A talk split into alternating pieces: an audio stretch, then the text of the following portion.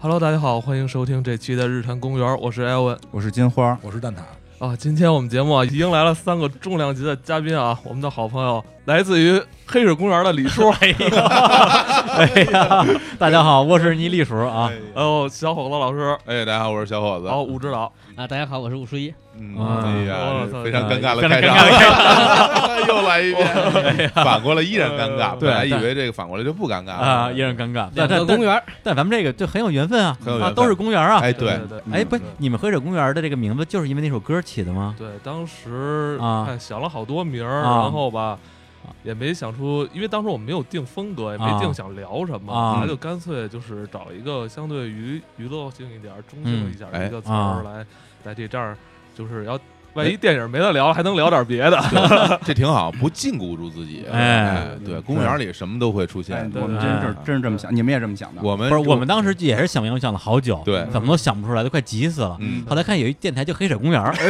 哎这个不错， 纯属胡扯啊，这是太假了。我们之前说过，有一天我们在日坛公园里吃饭，说今天名字想不出来，谁都别回家，然后让我们就往外走。哎，后来说，哎，这日坛公园这名字其实就还行 那挺好，那天吃饭地儿啊没在东单公园，哎呀， 要被禁了。东宫西宫啊 是吧？我一直以为那个黑水公园你们应该都是异形啊，哦就是那个异形的那个那个就是黑水啊对当时还是真没想到，当时没想到，啊但是后来当时没想到后来到我们做异形的时候，好多人在说这个事啊儿。对对啊对，是对我们可能就像黑水一样，啊，到再处让蔓延再。让大家变成一个像那什么状的东西。异形大战铁血战士了，我就 不过不过这个还挺逗的哈，就你们是白天说啊，日日坛公园嘛哎，我们夜里说对你永远你永远不懂我伤悲，像白天不懂夜的黑是吧？对，你看那个啊日是那个火嘛，嗯啊对，没有水嘛，对对，哎哎是真是真的很有意思。对啊日是白天嘛，我们是黑嘛，啊真是哎呦他们谈谈是两个火，我们是水嘛。哎呦，真是水乳交融了，今天。冥冥之中真的自是有天意，我哎呀，这这真的真的啊，就是说那个呃，我不知道有多少日坛公园的听众啊，嗯之前没有听过黑水公园，嗯跟这儿就隆重推荐一下。哎我我个人真的是非常喜欢，嗯而且我觉得他们的节目，呃，我虽然啊，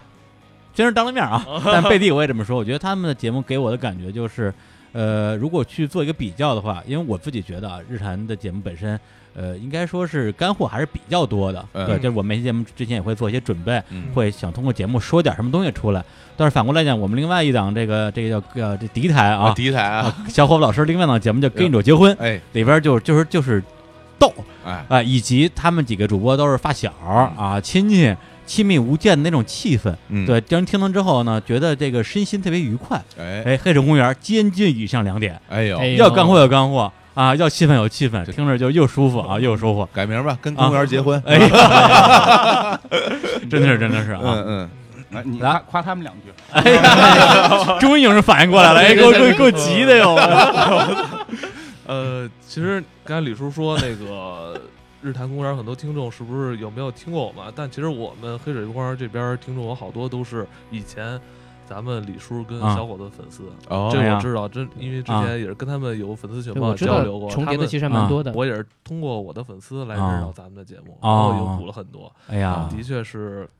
听完之后，每次听完之后，我都特有压力，就是哎别别呦别我们下次节目怎么做啊？我操！ 对对对对对对，不用不用大不气用，很不大用，气，这因为这个这个是真的，就是嗯包括你们请到了好多我的偶像，哦，确实是。啊，真的，咱们咱们以后可以可以互相交换嘉宾什么嗯的。对对对我们没有嘉宾，主要是 我们都是周围的朋友不。是不是，你们当嘉宾就行了呀。可以可以，嗯就可以可以可像以丁薇老师啊、高奇老师啊，啊，可以啊高。奇我真的都非常喜欢。对，拿蛋挞换高旗换吗？ 马上答应哎把把 CS 都可以饶出来，贾维斯打包都给。对，拿我们当配送，是吧背诵是 吧？就像 NBA 那个大交易似的，是吧？ 高级高级换一堆是吧？一堆然后然后换了换了之后马上裁掉， 这个人就是就是为了为了凑凑那个那个交易金额哎的。是是，我们这工工资帽也到了，就是。 好嘞，来好嘞来来啊，这好这好好这聊这啊这个这互捧时间结束啊。嗯，来，我们接着聊冯巩。嗯来，那刚才就聊到了这个啊，一九九七年的重要的作品《埋伏》。对啊然上后一嗯呢期的最后一个作品，对，然后《埋伏》这个导演呢是两位，黄建新跟杨亚洲哎啊，然后然后下面有这个电影啊，就是杨亚洲老师独挑大梁，嗯梅 Sir 头子乐啊，嗯呃，改编自刘恒啊，也是非常著名的一个影视作家吧。嗯对他其实本身是传统作家，嗯但他因为太多的作品被对改编成了这个影视作品呃，，包括他跟第五代有很多合作是直接写剧本，对，后来他就变成了一个作家和专业编剧了。对很多就他不写小说，直接写剧本了。嗯他被改编成这个电影的作品，比如说《菊豆》啊，比如说《本命年》，再比如说《秋菊打官司》，哎，全是根据他的小说改编的，还不算他直接写剧本那嗯些。那他这个没事偷着乐呢，大家应该都知嗯道，来自于贫嘴张大民的《嗯幸福生活》。对对，对对，呃，这个这个小说改的，然后呢，这个电影本身是用天津话对来表演的，他其实他改变了一个发生场 景，对对嗯啊本身这个是发生在北京的北京的的事儿对，对然后改到了天津，嗯，对，然后这个电影的这个这个剧情就，我觉得大家可能都比较熟啊， 就是这个啊大家这、特别挤，没地儿住。哎，吴老师，要不然你给大家讲讲应该是这么讲吧，就是说简单说起来，就是讲了一家人，啊？就是在一个相当有限的一个房间的空间当中生活。然后男主角叫张大明儿，然后他结婚了，嗯，有一个非常经典的一个一个形象，就是说实在没有地方住，嗯啊，就在他们家在那个院子当中有一棵树的那个地方，对啊重新的腾出了，就是就弄了个门。啊然后呢，因为实在那个加树是不能不能去处理的，嗯就在那啊个床锯开，挖了个洞，对啊，然后把那个树给缝在里面。人家就说嘛，好啊，大民家里有棵树，是吧对，屋里边有一棵树，整嗯对个故对事其实围绕着这个这家人，他们兄弟姐妹可能六个人吧。呃，二民、三民、四民、五民，还有一个老太太，整个的故事核心其实是在讲说，在这样的一个相对来说不太富裕，嗯然后也不太宽敞的一个环境当中，嗯他们怎么如何苦中作乐是吧？苦中作乐，如何这个逃离，嗯包括如何相处。我对觉得就是嗯就这么简单。还有他们兄弟姐妹之间的有这矛盾一些也有矛盾体谅也有亲情，对也有嗯亲情他作为大哥，怎么样？就是既先解决自己这个没地儿住的问题，嗯，然后再一个一个解决自己的这些弟弟妹妹的问题。因为对说具体的剧情很琐碎，比如说嗯他妈后来就得了那个老老年年痴呆呆，了，然后老就年痴呆越来越糊涂，啊，然后那个他包括他弟弟要考出去，说我我想离开这个家，是对嗯他妹妹生活不是很幸福，两个对妹妹有各有各的问题。啊，有有一个是家庭暴力，对啊，然后包括他弟弟有段时间和他在一个屋就挂个帘，啊，两对 夫妻这样的生活，对讲各自战斗啊，讲的都是这些生活中很细碎嗯的嗯这些市小井事嘛，，包括还有市井邻居生活那古三儿，嗯对五三五儿三儿嗯五三儿哎呦那段太经典了。嗯哎反正现在我觉得大家其实非常印象深刻的一个桥段，包括一个嗯特点就是张张大民他妈妈，嗯对吧？爱吃冰嗯啊嘎，没嘎嘣嘎嘣没事儿就找，一生气了就是让嗯大民给我拿块冰。然后现在我们很多朋友，其实这在我们生活中经常用到啊。我们比如说去外边吃饭，嗯，点杯饮料，最后留点冰的话，嗯谁要把这冰嚼了，大家说哎，张大民他妈，对，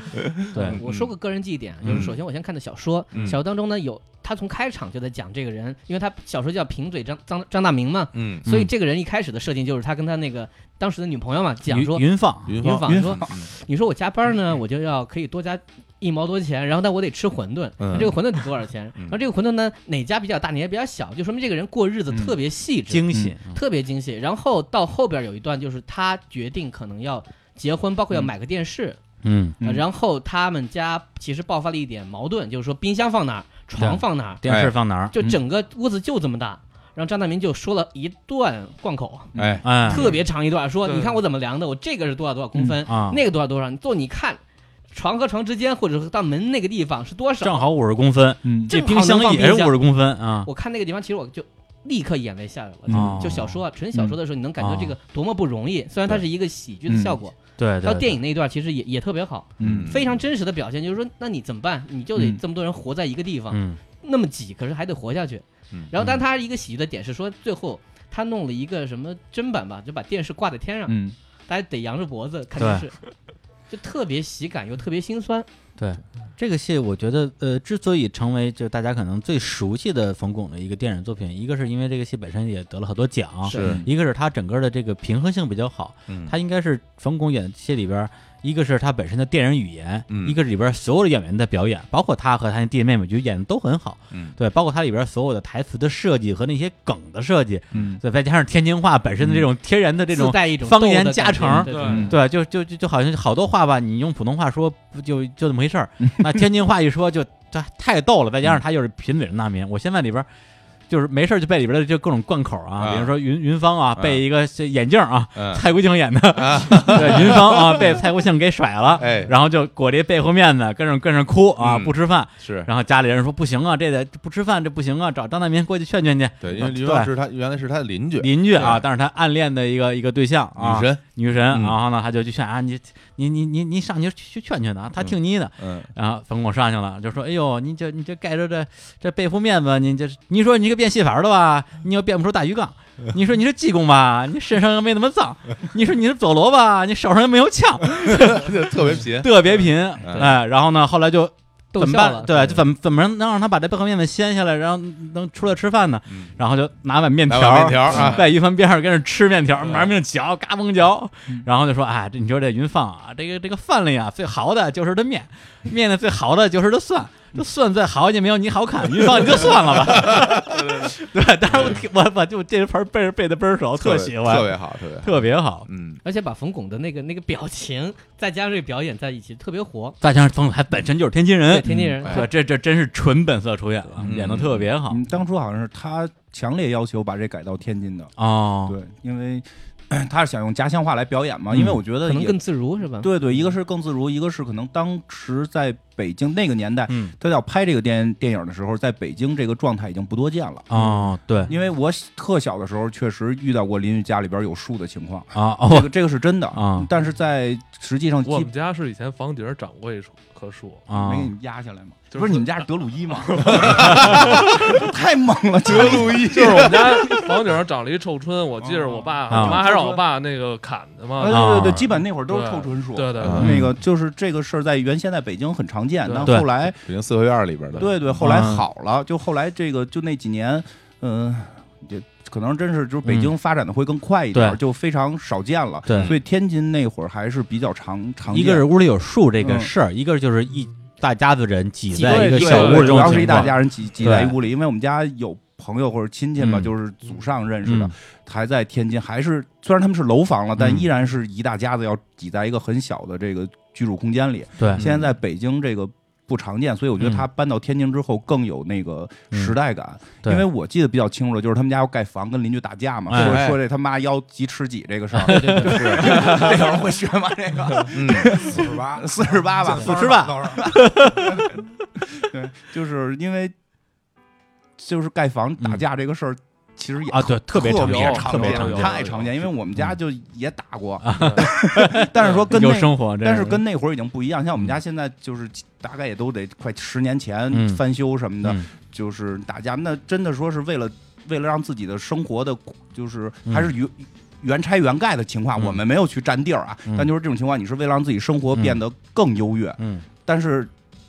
贫嘴张大民里边，他去扩建是只啊是要保持他的一个最低生活水平。嗯对，其实这个是就是北京现在太罕见了。因为对因为这个有一些地地方特色吧，因为在北京原来的冬天呢，嗯大家都是大白菜、嗯蜂窝嗯煤。对一开始的时候呢，嗯就是说在每人在家门口会搭那么一小煤棚，，对，对对对，放这个蜂窝煤，然后里边，然后再搭一个棚子，里边嗯放放大大白菜菜，嗯外边是石棉瓦一搭，那时候冬天就是为了就什只有么呀大白菜跟为了土豆什么呀？最开始的目的是为了就下雪的时候，嗯也都给弄湿了。嗯嗯啊，，是这么个目的。对结果呢，后来呢，有有的人呢，就是说嗯有那鸡贼人，嗯他就把自己家门口多搭出来那么嗯一小屋，对然后他就当做比如说弄个对小厨房什小么的。厨，房对但是你搭了，那别人也得搭。嗯人家说凭什么你搭多，那我也就是搭。就是公共啊你也有空间生嘛活， 对吧？没有对你搭对我也搭，然后嗯你你你多搭出一米，我多搭一米二，我比你嗯多一点儿。对然后大家就哎，你你你你就占我们家地儿了，嗯然后就邻居邻居就是街坊之间就有矛盾。对嗯对，然后反正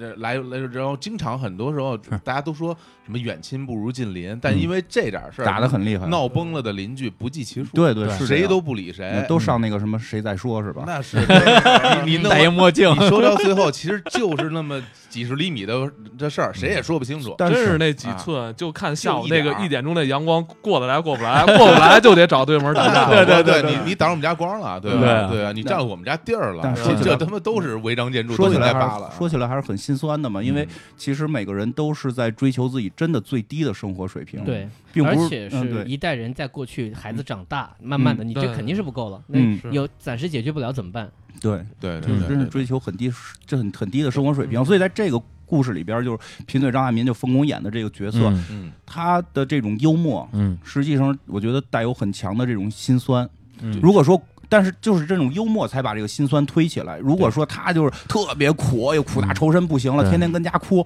你你你感觉不出这个戏剧张力来。对他在这种生活条件下还不停的找开心，因为他是一个活人，他必须要让自己每天高兴的对活下跟别去。而人且斗他跟在自己努力斗让啊每个人开心，其实对啊他的对这种就是贫嘴的方式，包括他跟别人斗的方式，其实是大很大程度上是自己在给自己鼓劲儿，对，对对我得对活下去，他得活下去我。得而且让一我直的在想办法解决问题。我得让我的嗯妈怀，我让我弟弟妹妹能够能够活下去嗯。这个他只能这样，嗯他不能整天对着他那些他妈那么大岁数嗯冲着他哭，他能解决什么问题呢？嗯对啊，你冲你弟弟妹妹哭，弟弟妹妹都都是都比你小，嗯那全家都指着你。对啊，他那爸还死得早。对你都嗯不能倒下，你只能这样给自己加油。顶梁柱，对所以他得就哎，真的，一说起这个就特特心酸。这是个他的幽默是一种心酸的幽默，对，对，而且他只能靠贫嘴，嗯 他是没有别的，他没有任何其他的他东西啊只，能靠贫嘴，就是他的贫是是一种就怎本么能的讲保护，是一种这个这个这个无产阶级的这种智慧，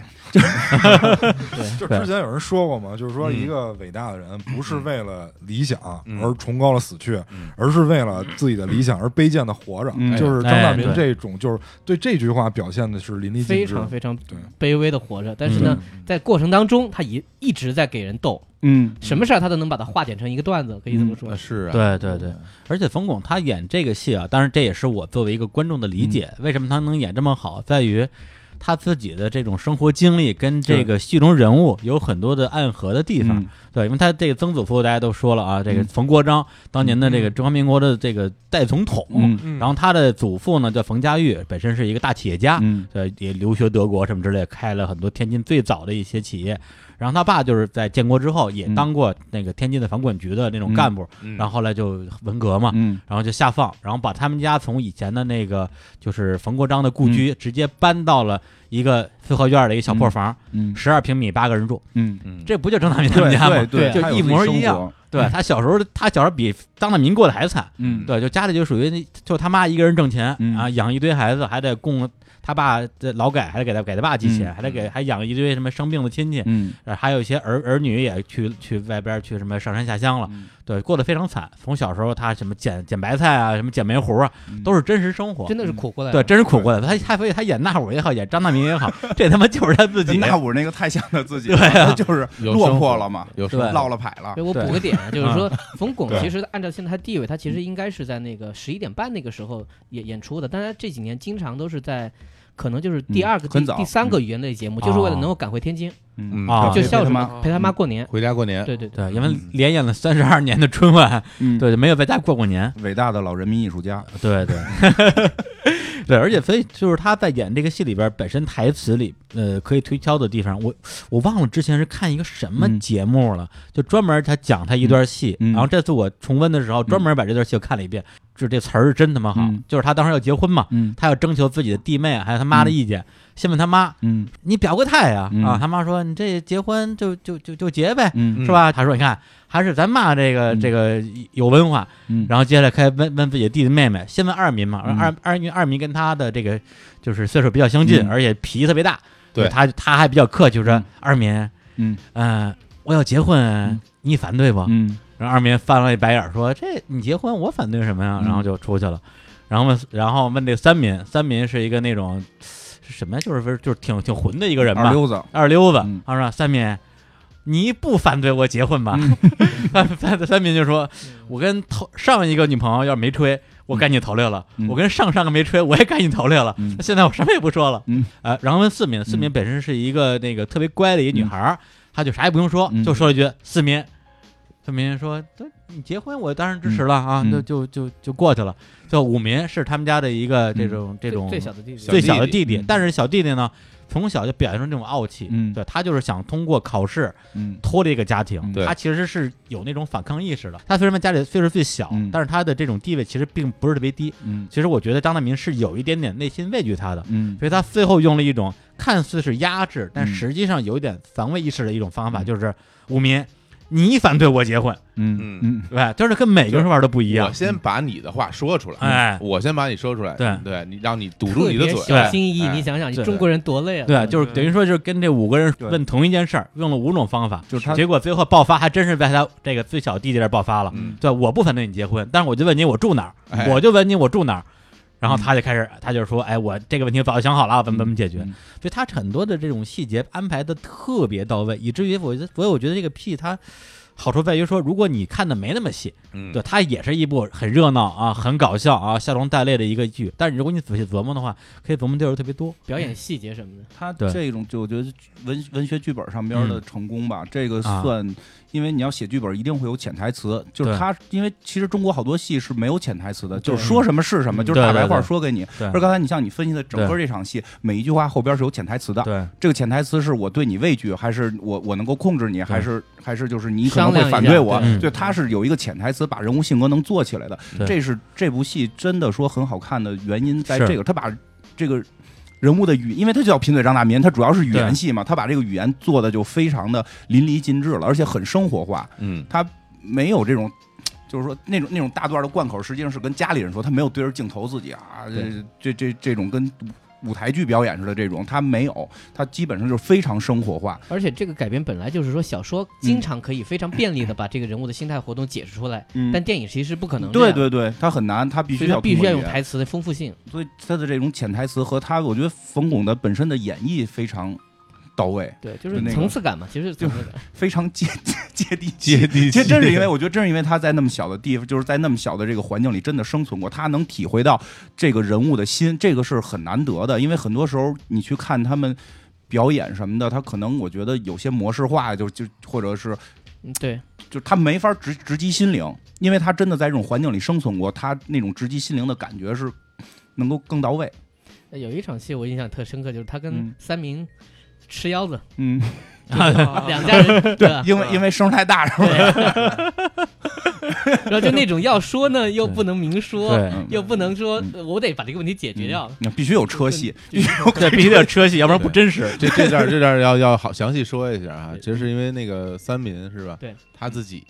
跟他的那个女朋友朋友是莎吧？莎吧是吧？嗯对，然后他们俩这晚上吧，大家肯定得干年轻嘛对，干点什么是吧？电影的处理呢是始终发出笑声，啊，嗯那他不能对吧？不 不能说太明 对白干。点很开心。可能然后，然后他，因为他这女朋友呢，就就是比较狂野啊，对这个哎，对声音比较大，然后等于因为一家人都在这儿住嘛，就感觉就不太好。但是这玩意儿你也不能嗯明目张胆的说人家，对所以就哎，他冯巩还非找了一单个。独的把 三明单独出来叫出来啊！咱们这不当着别人说，当着别人说你多没面子，是不是？我们这把这事儿，我们来来解释解释，沟通沟通，看我们怎么解决这问题，是吧？嗯对，然后这这这非常巧妙的一一段戏，我觉得这个东西，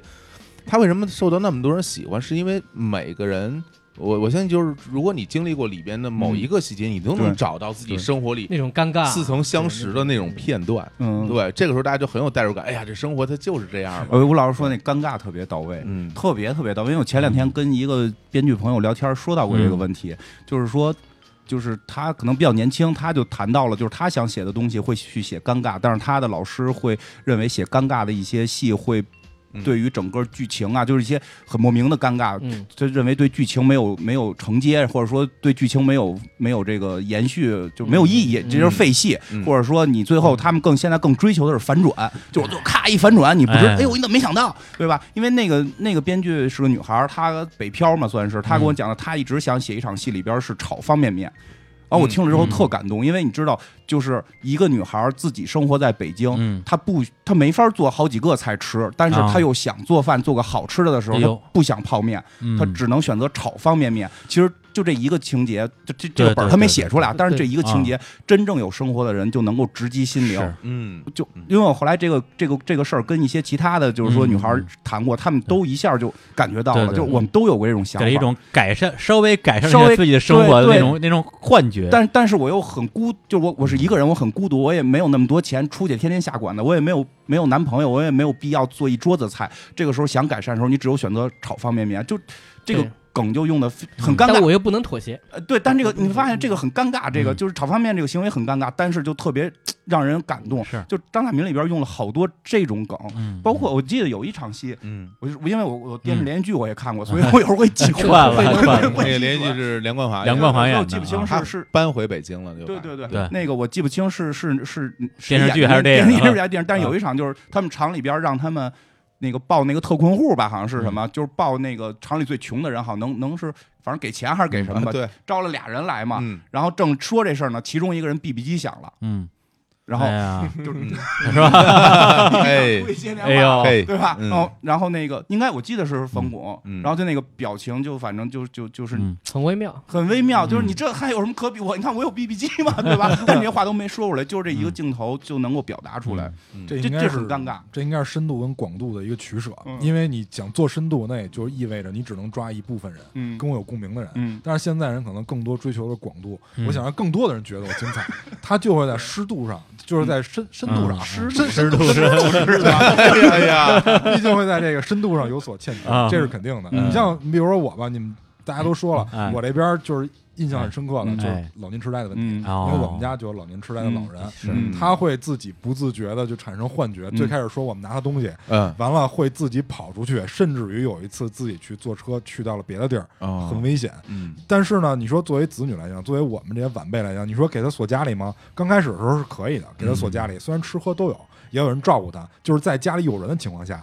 他还会走。但是后来反锁了以后，他发现门撞不开以后，他就开始拍门，嗯，就是都受不了，最后就把门打开，嗯自哎他自己会出去。就是每天我们要做的一件事，就是先下班以后先去找他，啊，虽然他只在院儿附近这活动，但是就这个就电影里面也会有这种梗，嗯就是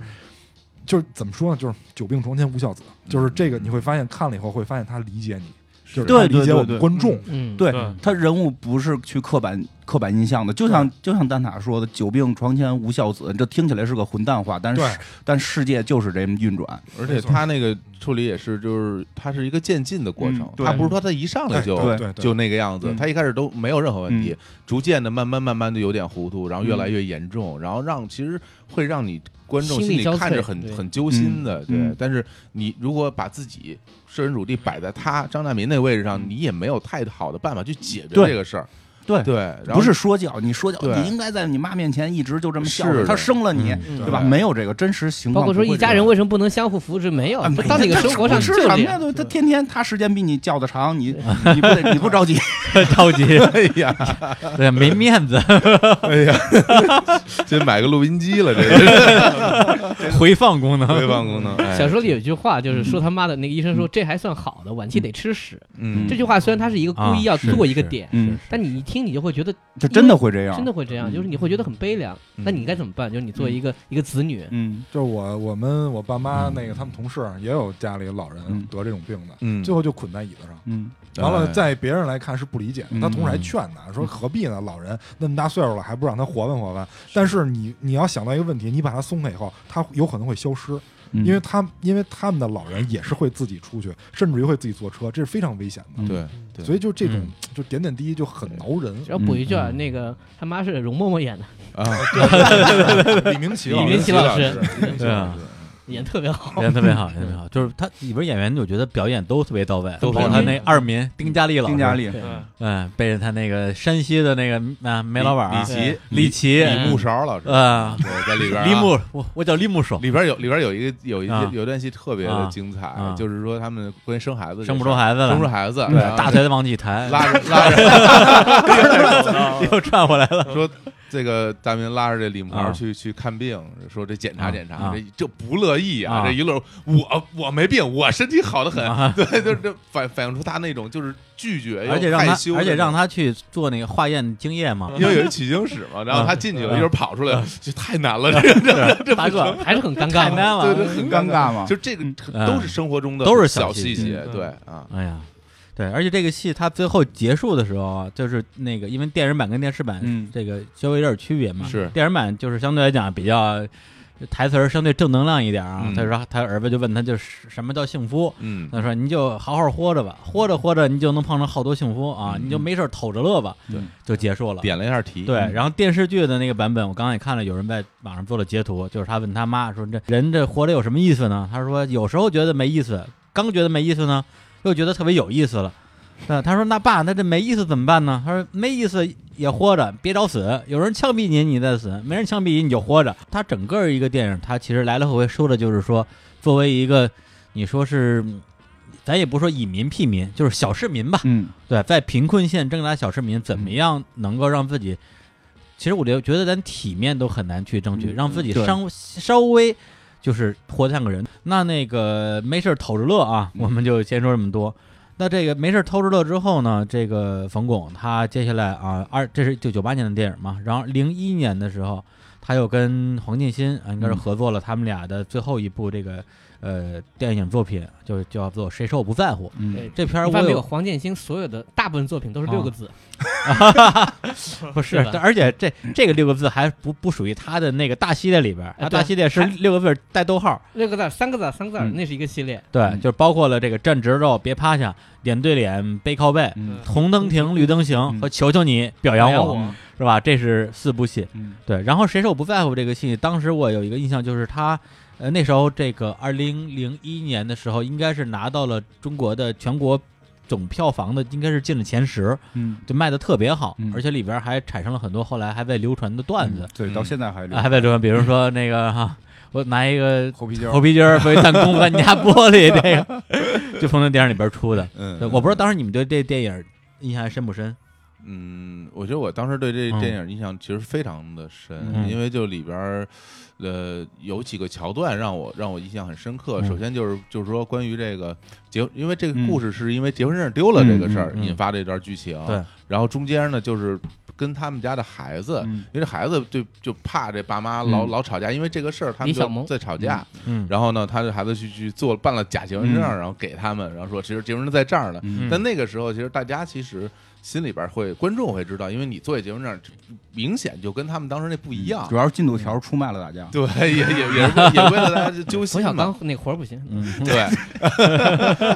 对，那做假证儿是吧？对对对，可以说句，哎，你是不是那个导那个什么贺岁片的？还对都是我长得像呃的。对对对对对，还还还还调调侃他一冯下对。小刚对对冯小对，刚然后拿着拿这结婚证回去以后，然后他们一对他妈爸妈一看这假证儿，你还敢做假证儿，然后俩人就开始狂吵架嘛。嗯其实那个时候，我当时呃，其实你那个时候会有些同感了，就比如说。呃，在一个你我不知道每个人可能都不一样，但是在你在有的人小的时候，其实你能面对父母之间的这种争吵嗯和之间他们这些矛盾，至少在我小的时候，嗯，我是遇到过，就我我见到过我我我爸妈之间的那种激烈的争吵，嗯那那个时候，其实作为孩子来说，他其实是非常害怕的。嗯我特别能理解他为什么要去做这个假证给他父母。嗯他其实的目的特简单，就是你们不要吵架了，嗯，你不要每天在屋里边打来打去。嗯那对他他他很害怕，所以他就慌不择路，他就去嗯干这种事儿。对，然后我那个时候我就会想，哎呀，我小时候看见我爸妈打架时候，就是你无能为力，嗯你其实会尝试各种方式让他们停下来，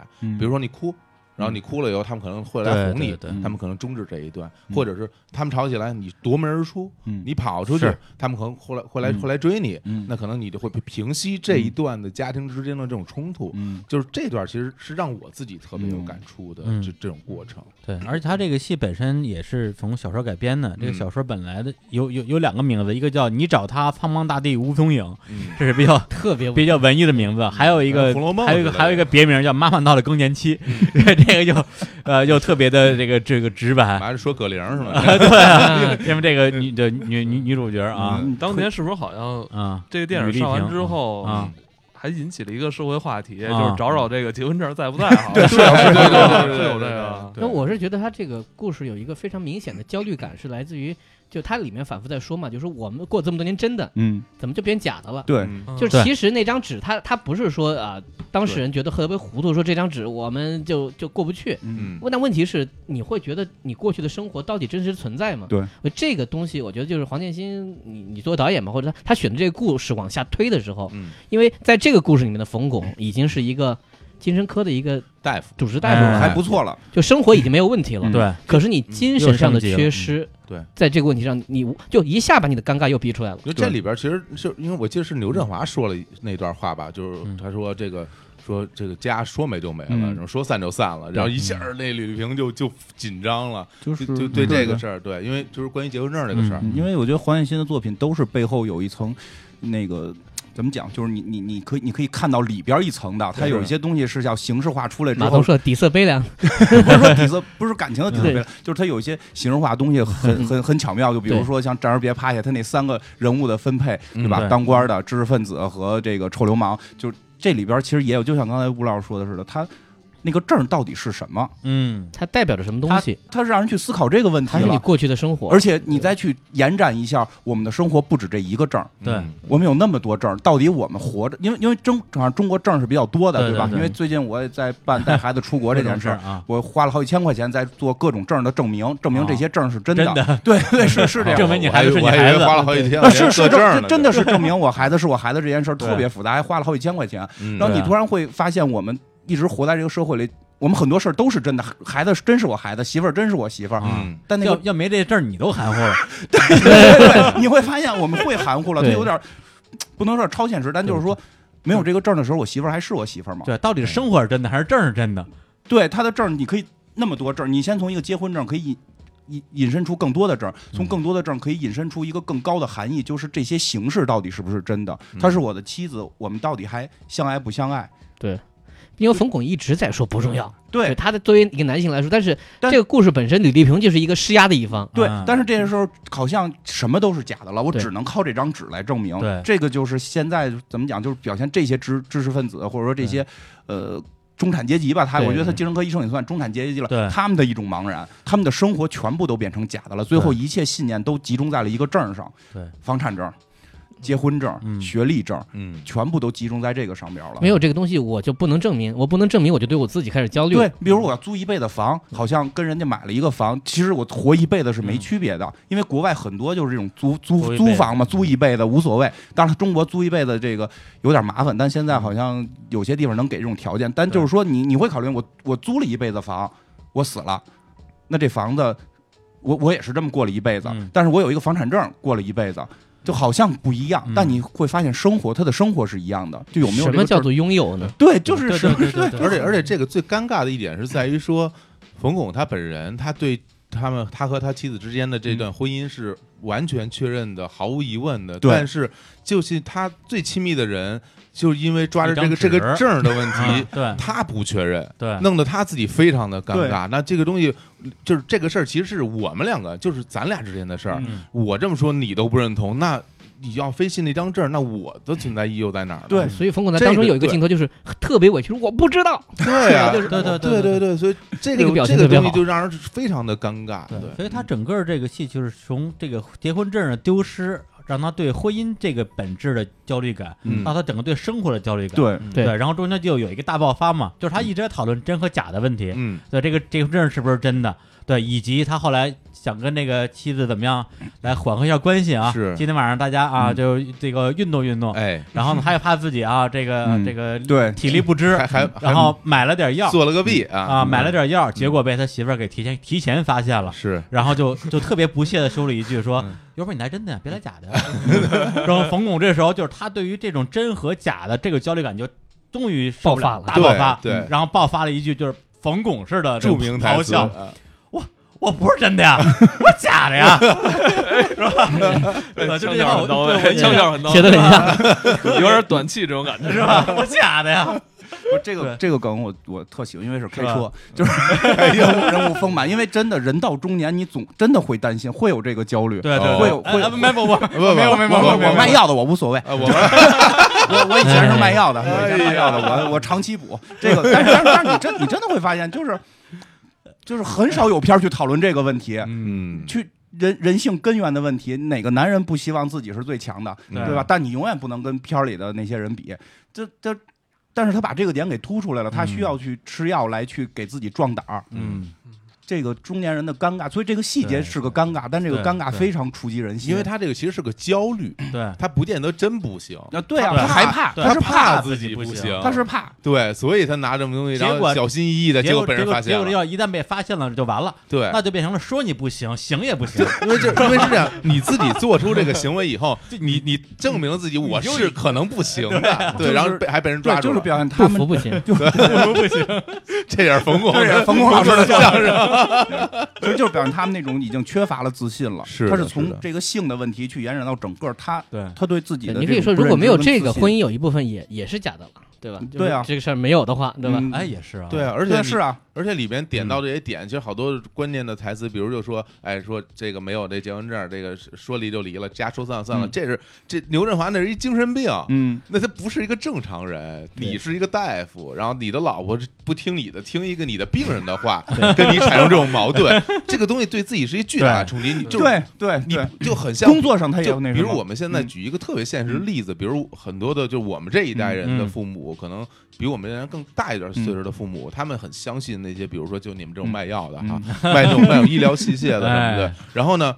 你作为一个有知识、有学历、有有有生活经历的一个人，我作为你的儿女，嗯我我跟你说这事儿不是真的，他不信你，他信那个贴着胡子的对大爷在他信电视那个，上，他他信对那些人，你自己这个时候我就感觉到跟冯巩一样那种焦虑，那对种无力，就对我说什么你都不信，没有我我对摆举事实摆例子说什么都不行，就是嗯他说那一句话，这东西就是就是对身体好，能长命百岁，各种你就各种信。频谱因我为觉音啊，得这个东对西让对我们怎么办呢？因为对你会发现你的父母不信你，最不信的人就是你。对，而且他们就是他这在样他们眼里，你永远是一个孩子，你永远什么都不懂。其实你会对发现，就是可能媳妇儿也不信你，嗯对吧？你说什么话总得证明一下，哎呀，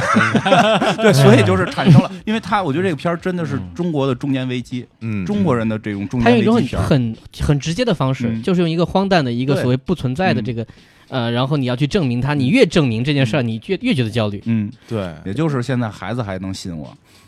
也是一种安全感哎。那是现在， 所以你对现在对对嗯回头来看，就是那个精神病的那个段子啊，就是说那个人多么坚定，哎哎，对对，吧那个也是，这也是一种安全感，因为对中年人就是中年人，尤其到了中产的这波人，他是建立在一种对人性的就是束缚上。嗯，他走到今天，因为像那些年轻人，就是尤其像那种精神病人，他不用考虑一些东西，他不用考虑那些，他当然坚定。嗯，那么就像咱们做节目，你有人骂你是吧？说操说老杨，你这说的不对，怎么着？说嗯，说老旦，你这说的不对。嗯哎你说你你信他不信他？啊， 你心里能好受吗？但但他不是做播客，但是他也骂你，啊你，听着你也对不对？也不好受，就是这是很正常的。然很后我多人都是嗯安全感，嗯尤其像我身边有很多就是买房的人，就是特别特别明显的一个啊，嗯嗯，就是也是算是一个亲戚吧，嗯买房完了就是后来买完房以后问说，我说那你你租房跟买房差的什么？不就是那房产证吗？嗯是，你其实按揭跟那个房租你差不太多嘛，嗯因为你你再加上首付摊平了，其实差不太多。但是呢，他说我买了房，这房有这张证儿，我就有安全感。我说那你这安全感就来自于一张纸吗？他说嗯对啊，因为这表示这个房是我的。嗯完了，他又问我，他说我最近就是手头很紧，因为要还按揭，说有没有什么好的理财？我就去跟他介绍了一些。哎我说像银行有好多那种理财五万起步的，哎，你就可以。他说我没有五万，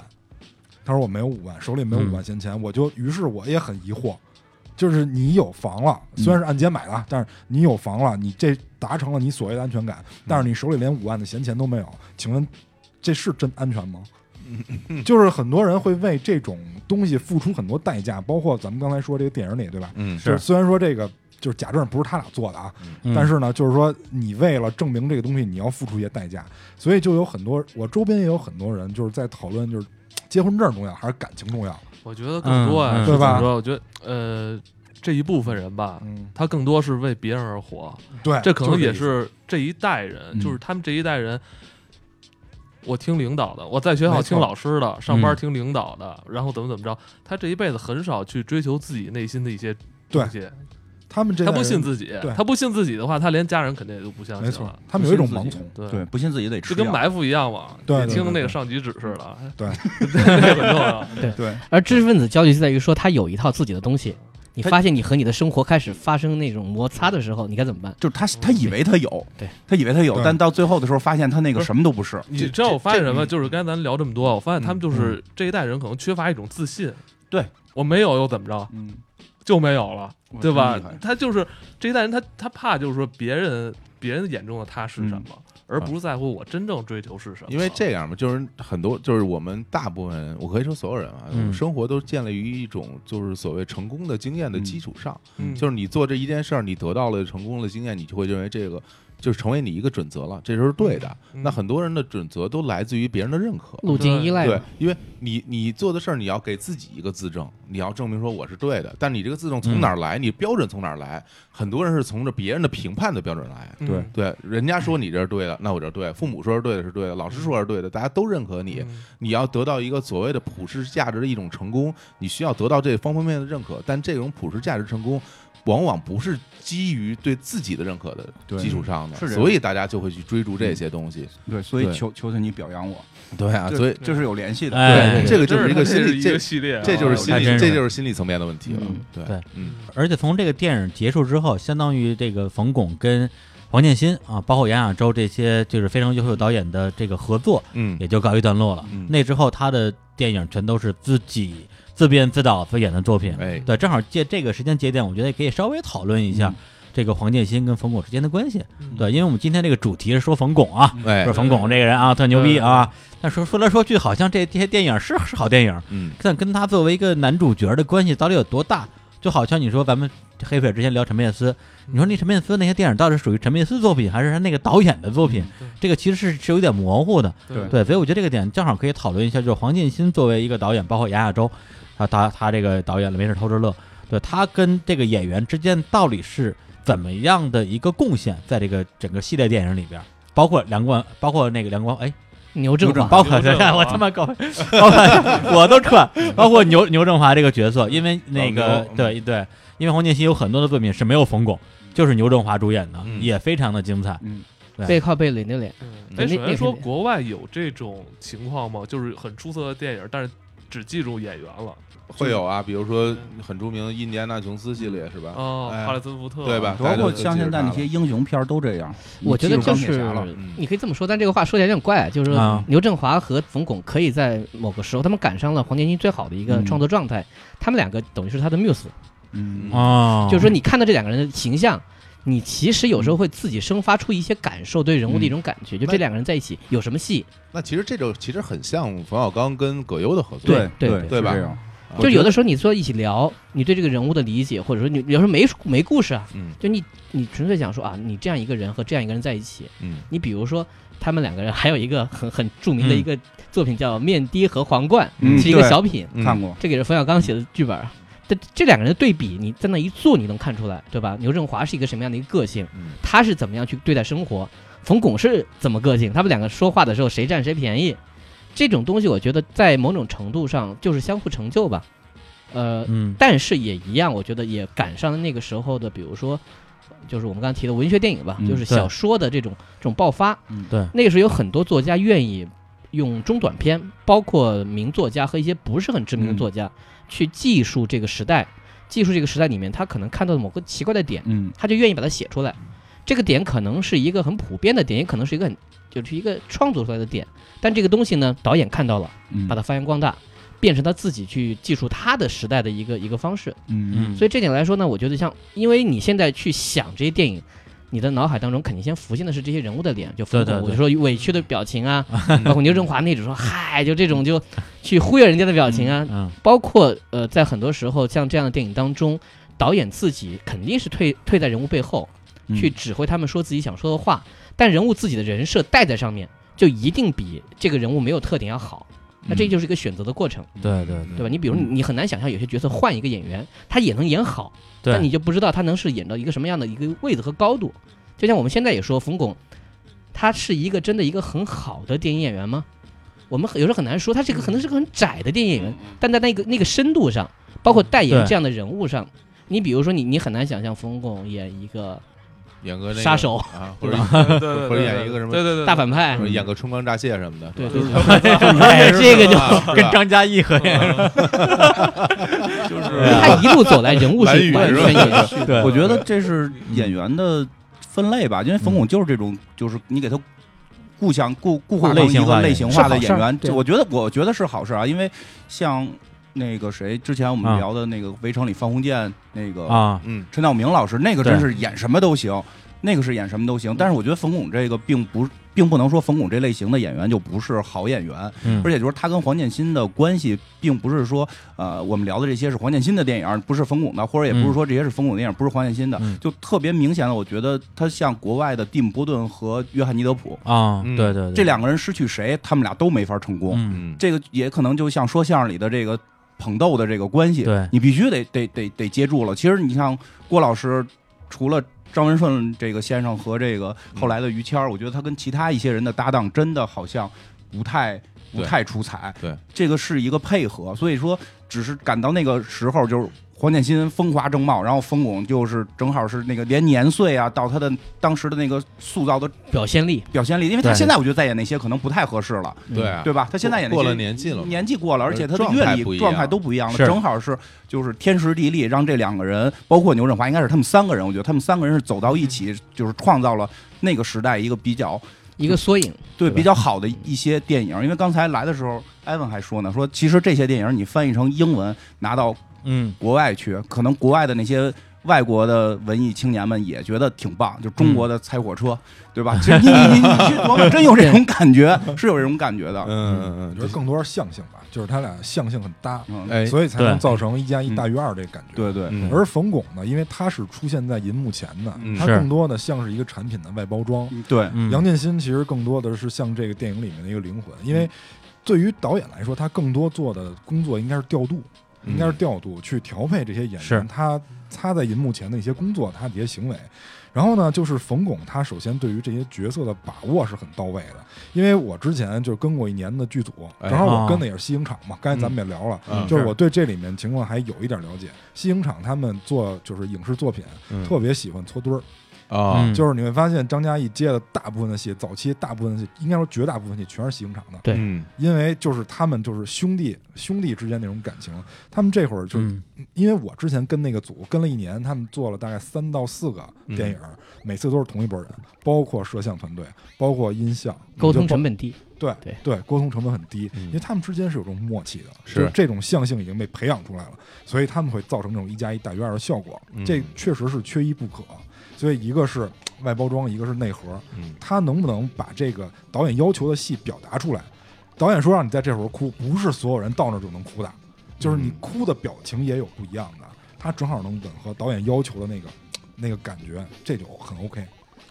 是，而且就是冯巩跟这个黄建新，包括跟那个牛振华，这个也算是一个铁三角的组合，嗯也是在过了两千年之后，就后来就几乎没有再出现过了。这里边既包括就是黄建新自己的一个导演的路径的变化，那之后他还拍过一个呃，刚才也提到比较有名的电影，就是《求求你表扬我》，这个嗯是找的是王志文，王志文儿子王志文演的，跟陈好演的。对，然后呢，这个牛振华本身是在二零零几年的时候，零四年零四四年啊，就是是车祸，酒驾，对，这酒驾，直接他那个他那奔驰怼这卡车的这个后斗里边了，对，当场就就就死亡，这也对是，比较也遗憾比，较遗憾一个事儿，对，导致后来就是这种你说是铁三角也好，或者是冯巩加黄建新这样一个组合的电影，就再没有出现过了。嗯我觉得这个本身也是一个挺大的遗憾。对，但是反过来讲，其实，呃，为什么在这个阶段插这个点，就是在于说，在那之后，冯巩还有两部电影本身是很值得一提的，就是在二零零五年的时候的《心急吃不了热豆腐》和二零零七年的《别拿自己不当干部呃小品也调侃过，心急吃不了臭豆腐，我说热豆腐还没臭》 呢。 还没臭呢。对，然后这两部电影本身它的特点就是，编剧、导演、主演全是冯巩本人。那这个我觉得，甭管它好或者不好啊，那是不折不扣的冯巩作品，对，它就是冯巩作品嗯了。对，那那个作品它像什么呢？它还是像王建新，是对，从故事的选择也是小说去改的，全是小说改编。然后包括人物的那种设定，包括他的那个生活环境，就是普通人，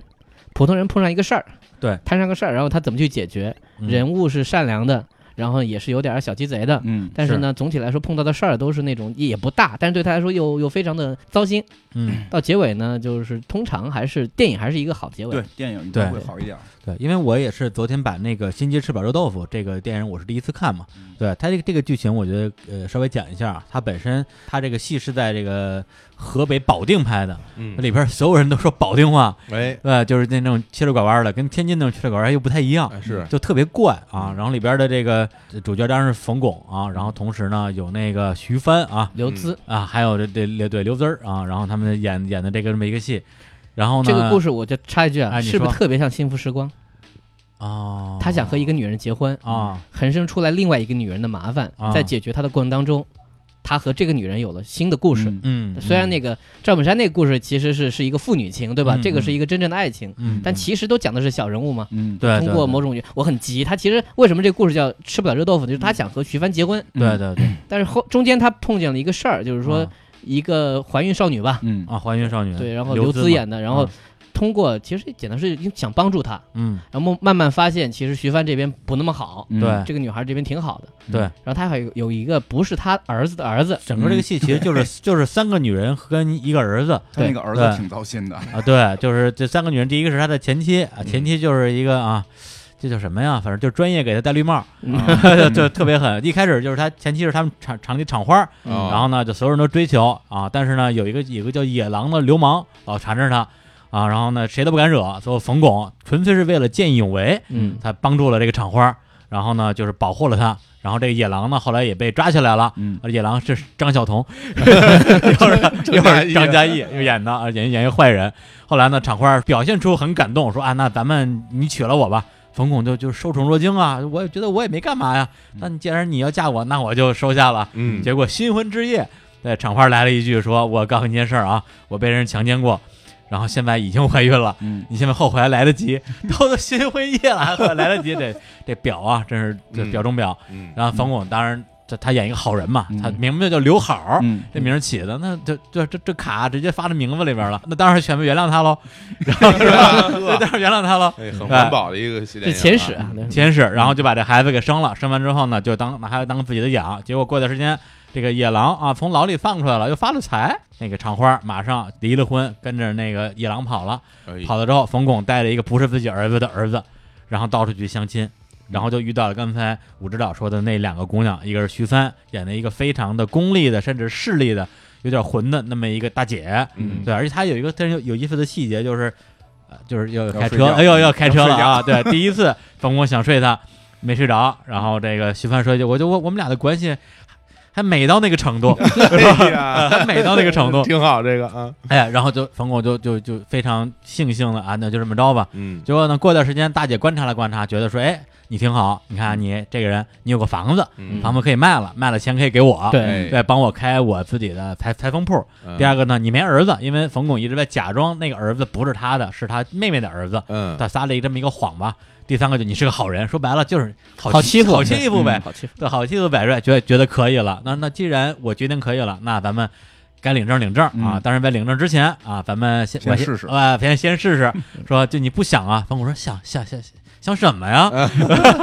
说你是真傻还是假傻呀？嗯然后就开始脱衣服。嗯哎，这脱衣服它有一个非常有意思的细节，就是他在脱衣服，然后露出这个内衣的时候，嗯他的假发掉了。嗯他之前一直戴着戴这个假发，啊一个卷毛，一个卷对，啊发，那卷发掉了。对，这个东西是这个电影的原创剧情，小说里是没有的。嗯嗯，对，就非常能体现他这个人物的性格，嗯他怎么样去包装自己，嗯以及他一分一分、一寸一寸的跟对方交换两个人的这种关系哎，嗯啊、然后呢，结果这个时候呢，冯巩接了一个就是刘刘孜啊那个怀孕少女的电话，然后就跑了。嗯后来这个呃这个徐帆就很很生气，然后呢就那但是对他来讲这是个交易嘛，那就就接着谈呗。嗯结果冯巩想了半天，因为他毕竟有个儿子，虽然儿子不管他叫爸爸，嗯对，但是那怎么办呢？我这房也不能卖，这儿子的事儿也是块心病。后来就跟徐帆说，要不然这个还是算了吧，我这房也卖不了。对，徐帆一下就急了，就恼相羞当于成怒，恼就是这恼羞成怒，对对吧？就是我。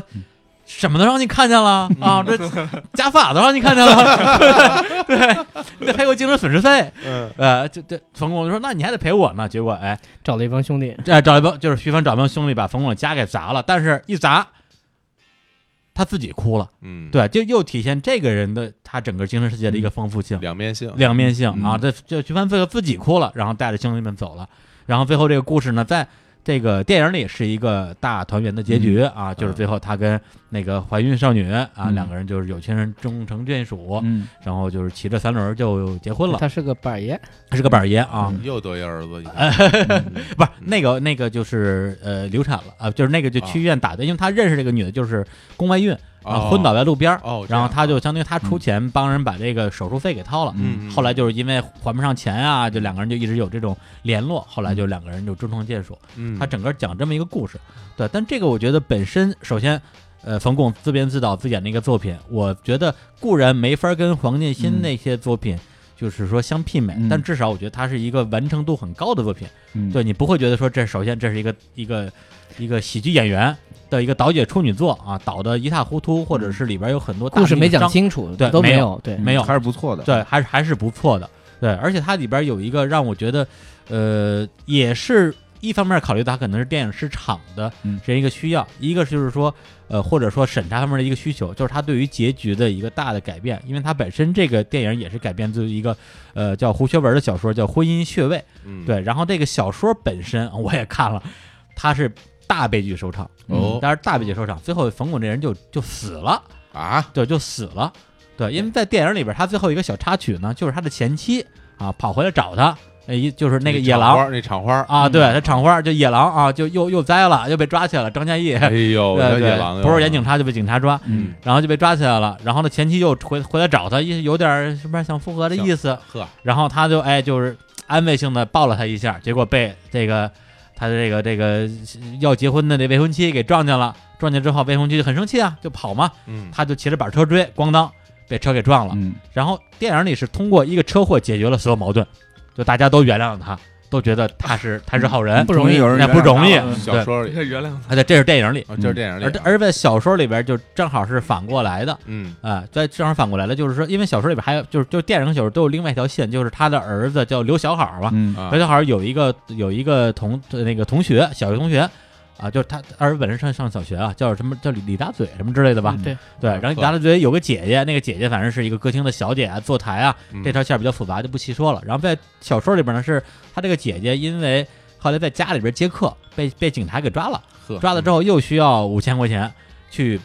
把她捞出来。嗯然后呢，那因为他们家没有亲人了，他爷爷也死了，最后他就打电话给冯巩，嗯然后说就是听说你是个好人，听说你是个好人，对你你再帮帮我吧。然后冯巩二话不说拿了钱又去救人去了。救完之后，小姑娘一出来之后，也也是一把抱住冯巩，就是见着亲人了，其实是那个意思。哎，并没有任何男女之情，嗯包括小说写到冯巩抱着他的时候，像是抱着自己的女儿一样，嗯结果也被这魏红妻给看见了。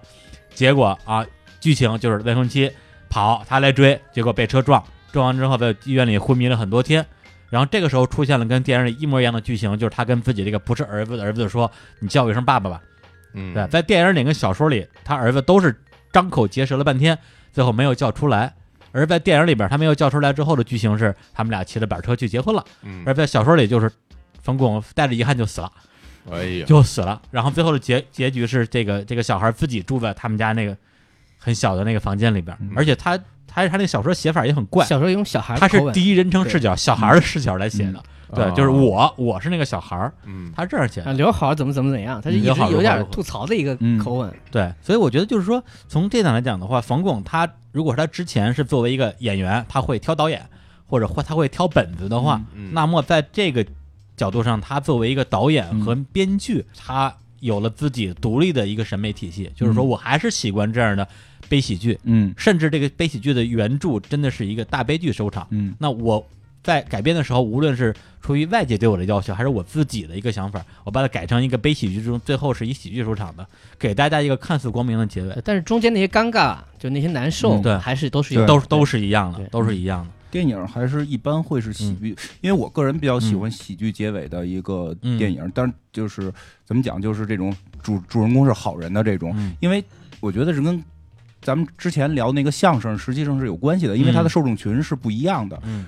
小说一定是嗯有点文化的人才能看，这个、这个是很确定的，所以他是有很强的分辨能力和思考能力，给你一个悲剧的结尾，他会更有张力，是会去是让是你是思考。嗯对但是电影很多时候是娱乐项，你看的人不一定是什么人。嗯，如果是一个悲剧结尾，会直观的影响是那些思考能力偏弱的人会认为活成你这样就是一个倒霉的结果，我一定不活成你这样。哦，这他实际真的电影是电影这个东西是对人有影响的。嗯我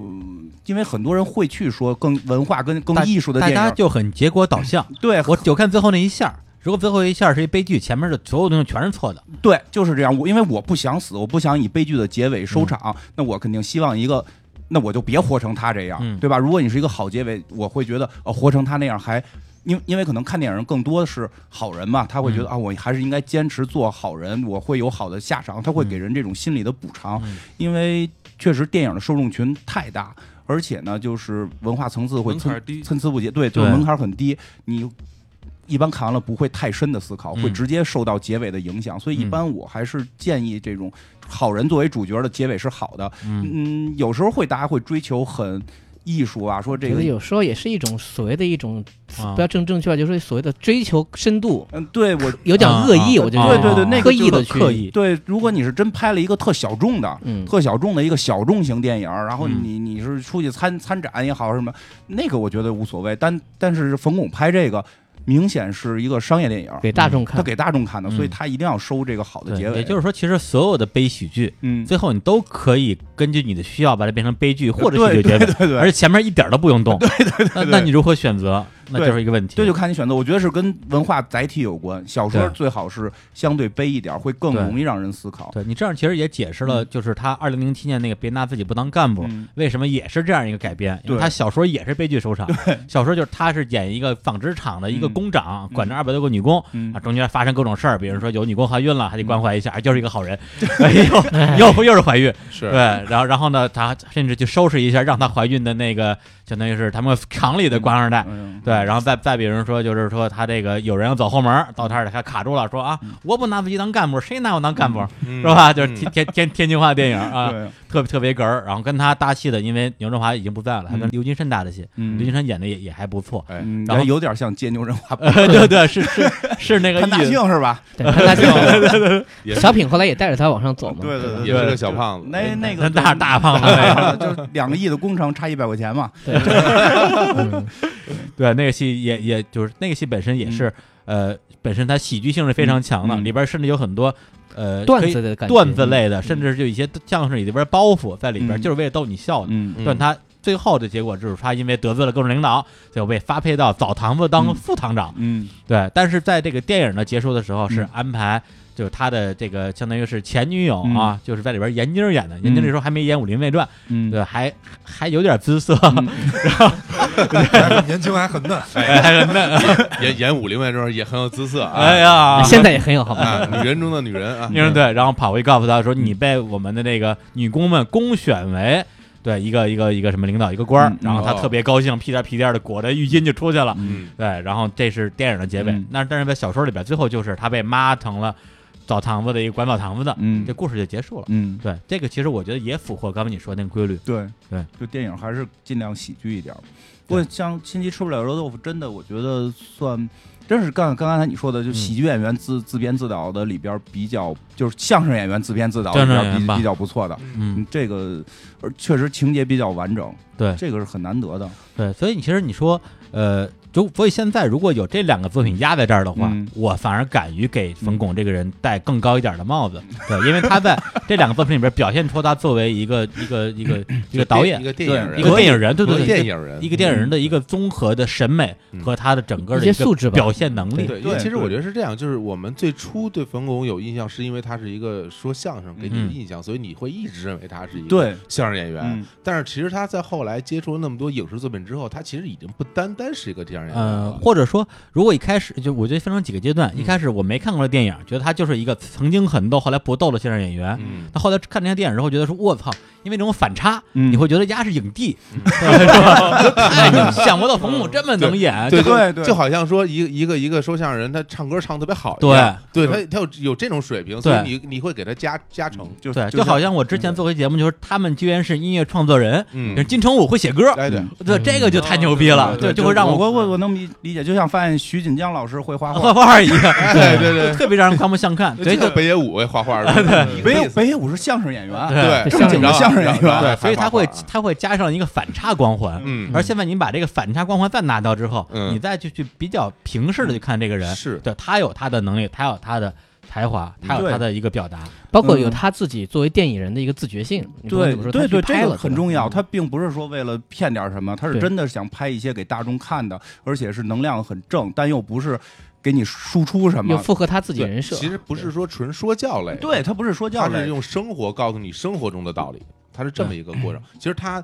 这个东西也一直融换在他的小品里。嗯，他这么多年春晚演的小品，你看他演那些角色，基本上和他电影里角色差不多，嗯也是一个很热心肠的嗯那么一个好一个好人，但是又有点小市民心态呀。平时呃也跟大家嘴上也不能嘴上对对不嘴上不嗯吃不亏不，吃亏那，真正到了关键时刻还能拉人一把，自己对对自己是这样真真吃点亏，就这么一个人物形象，一直这个设定一直贯穿在他他的这他里可能也是属于中国方法派表演的一个。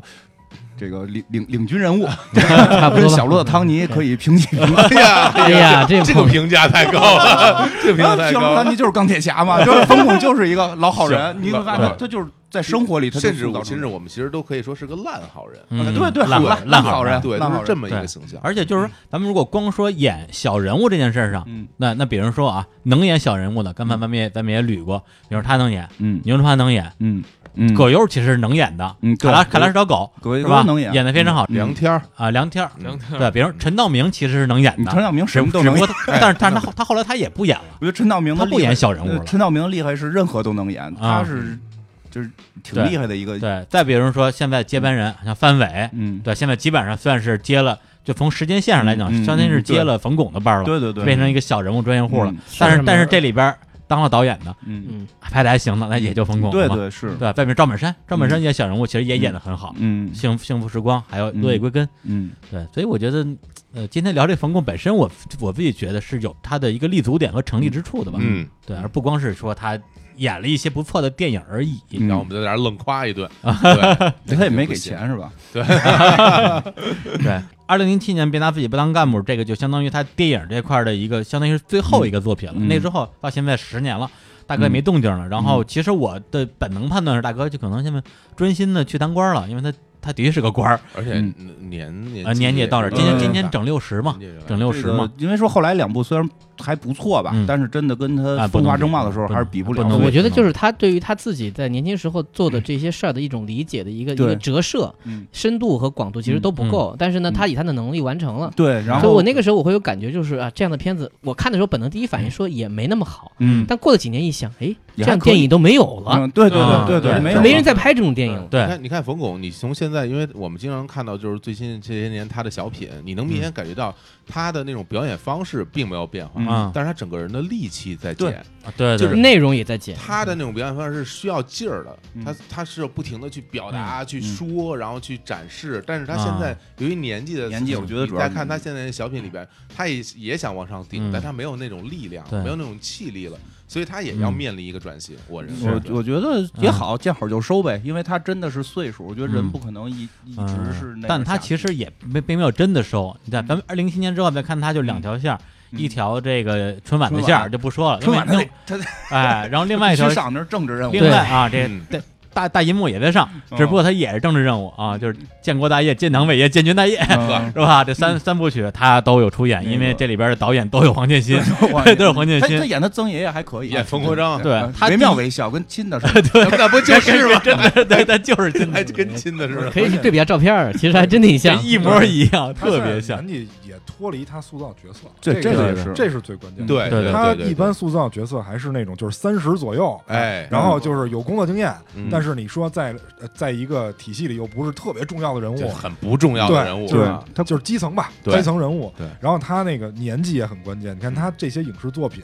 嗯包括他在相声跟小品里面嗯出演这些角色，没有岁数太大的。 对，他之就前最近就嗯就两年，他演那个老头儿，他对有演了，但是后来很快又回来了。对，我现在就要说这事儿，哦就是他演老头儿，你会发现他演的好像没有那么厉害，对然后他演年轻人那么厉害。对他就是很类型了，对对他没法再去转变了，所以我觉得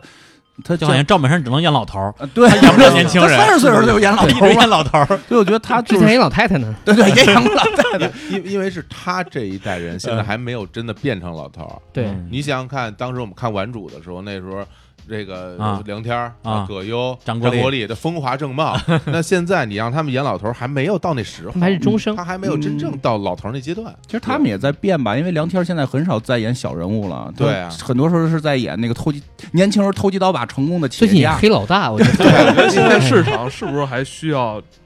受众？因为现在现在拍电影可能不像十几、二十年前、三十对年前了。这也是很关键的问题。对对，现在的话，因为我我也看了看冯巩现在干嘛啊，嗯发现两部戏，一部是二零一六年的一个电视剧，本身是三十八集，嗯叫《生活有点甜》。嗯这个戏是什么戏呢？它就是那个别拿自己不当干部，嗯，就是同一个剧本儿，只不过它哦拍成电影连续肯定了，加了好多东西嘛。你像一个电影变嗯成三十八集连续剧，而且是短篇小说改编的。嗯嗯，然后我还看了一集，哎，甭管哟，真是这一出来就是一老头儿，是啊吧？对，就是感觉就是就是虽然不像六十的，但肯定过五十了但。是他演那个对人，演那个人那中年个人嗯岁吧数是应该是一个三十多岁的人，哦以及他里边也出现了相当于闫妮儿那个角色，他的嗯前女友、一看就是一个三十岁左右的，跟他嗯就差着隔着辈儿 呢。这一前女友就是稍微有点勉强啊，就是这个岁数来讲的话，但是这整个那个戏，因为我虽然本身不是这个电视剧的受众，嗯对，但是觉得那个戏本身。它那个张力还是在的，嗯对。如果是比如说我爸妈那辈儿人看这个戏，我认为是没有问题的。嗯等于说他还在通过这戏来表达这些东西。然后这个戏的导演是谁呢？杨亚洲，杨亚洲，和杨亚洲他儿子，嗯 对，叫杨博。九十年代其实还拍过一个电视系列系列剧叫《其实男人最辛苦嗯啊，对，有那么一个，》，它里面就是曾经大家去查资料会发现，其实它里面有几集被单独截出来，嗯又伪装成电影重重新发行过。嗯哦，就比如说，他有一个故事是讲那个什么圆圆，你知道这演员，然后嗯说什么、哦我是现在大款，然后我现在没有女人对我真心，嗯然后顾冯巩说这样吧，你假装是个大老板，然后你征婚，我嗯给你当司机嗯啊啊啊！对，我就看过那就个，看过这个吧？圆圆圆头圆脑的那嗯对对哥们儿啊，对，然后就是这样的，那也是反映一个时代的心态嘛，嗯也是一样。冯巩就嘴上是特别不饶人，人是个小人物，嗯特别穷，然后基本上也都没什么本事，就这个状态。然后人家干嘛干嘛嗯，但他自己有自己的一个，还是个好人，是个坚守。嗯，你说你既然骗人不太对，嗯呃，但是你给钱给钱他也也干吧。他他就是比较擅长演这种人物嘛，对是啊，对。然后另外一个就是二零一八年明年会有一个电影叫《幸福马上来》，呃，是个电影了。嗯然后编剧、导演、主演冯巩，嗯然后里边也有很多的这个的这个老朋友，包括梁天儿什么都在里边。嗯它到底是什么样的戏，我个人是可以期待一下是啊吗，但期是待但是也但也不敢抱太高期你待，别高，我觉得别对高太高对，期毕竟望隔了十来年，因为对，就因为我觉得刚才蛋塔说那个是，就是他现在已经没有那种生活了。他他，我觉得他去回演一些，嗯比如我演一个九十年代的事儿，嗯我觉得还我因为我不知道你那个嗯你说的那个新拍的是什么你什么年代的。嗯嗯，哎如果说是时代剧，就是演二零一六一七年的事儿，我觉得可能会有一定难度。如果他要演九十年代的事儿，嗯他回归到那个时代，他去演一个老人，我觉得还 OK。因为嗯就是有时候你会发现，创作的时候你需要接地气。嗯，他的人设能不能对保存又很所以难说，对对你吧？你有那样的生活了，对，他所没以有我觉得这种这个时代也是大潮嘛，嗯对吧？对这个时代谁能去反映这个时代？对，这是我一直对我对我对真的你这个这说个起实在是没人敢反应。啊没有没有，你别你不要老这样，其实因为按这个这个套路说，其实冯巩可以演一些他自己什么当团长啊，什么什么政政协的事哎儿。呀，这 个这哎个，多多期待艾文说这个事，是吧就是我跟好多人聊过，就是这个时代，我们这个年，我们这个岁数，啊对， 80后咱，咱们这年代就是可能是七十年代末八十年代初人，嗯，现在正在经历这个年代，其实也是一个很尴尬的年代。但是没有人去表现，不对不是说说的说什么有什么政治错误什么，就表表现一下成功学在企业里边的这个这个状态，表现一下哎我们对加班九九六，表现一下我们乙方对甲方，对但是对包没有括你了，对